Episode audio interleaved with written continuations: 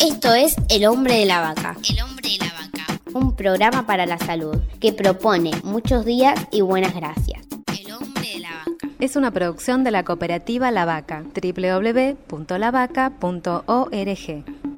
Lo saluda el hombre de la vaca. ¡Mu! Hoy vamos a hacer un primer acercamiento al nodo de promoción de la salud mental que impulsan diversas organizaciones sociales, renombrados psicólogos y psiquiatras, como así también profesores de la Facultad de Arquitectura y Urbanismo de Buenos Aires. Noticia optimista. Nodo de promoción de la salud mental. Presentamos a Oscar Ciancio, integrante del Frente de Artistas del Borda. Eh, Oscar Ciancio, estoy en el Frente de Artistas del Borda como parte de la coordinación general, en el- la coordinación del taller de mural Las Voces de los Muros. Oscar, ¿cómo analizar la relación entre los pacientes y los profesionales de la salud en el marco de las leyes de salud mental de la Ciudad de Buenos Aires y de la Nación? Cuando venís de Constitución, la primer parte es un depósito de ancianos, que es el Rawson. Es- después continúa el Tobar García, que es otro depósito para los que tienen menos de 18 años.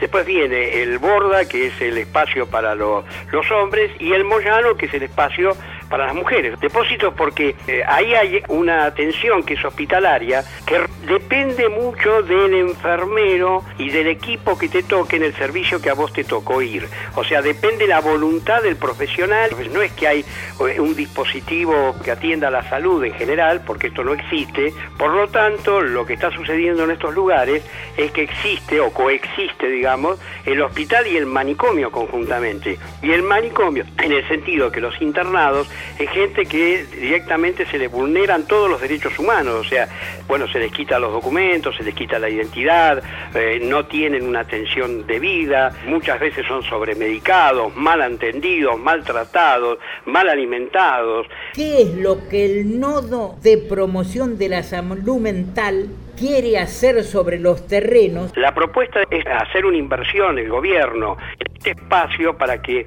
eh, sí sea un espacio de atención, donde los profesionales y los trabajadores que están ahí de la salud conserven su trabajo, pero con un lugar donde realmente se pueda cumplir con esta, con esta actividad, por un lado. Y por el otro lado también el hecho de que eh, ahí también se vería quiénes son los trabajadores que eh, tienen una actitud hospitalaria y quiénes tienen la manicomial, porque el tema del manicomio, bueno, no es solamente la parte institucional, sino muchas veces también está instalado en la misma cabeza de las personas, ¿no? En todas estas iniciativas, ¿qué es lo que no hay que perder de vista, Oscarcito? Fundamentalmente en esto del proyecto y en todo lo que nosotros hacemos, que es lo que está faltando en muchos discursos de los gobiernos y de los de los profesionales, nosotros ponemos en primera instancia la situación en la que van a quedar los internados del hospital y los externados, que hoy por hoy los externados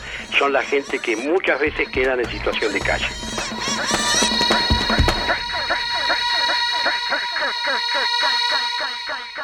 Un abrazo te doy, Oscar, y un abrazo también te dan los oyentes. Esto fue El hombre de la vaca. por la aplicación de la ley de salud mental.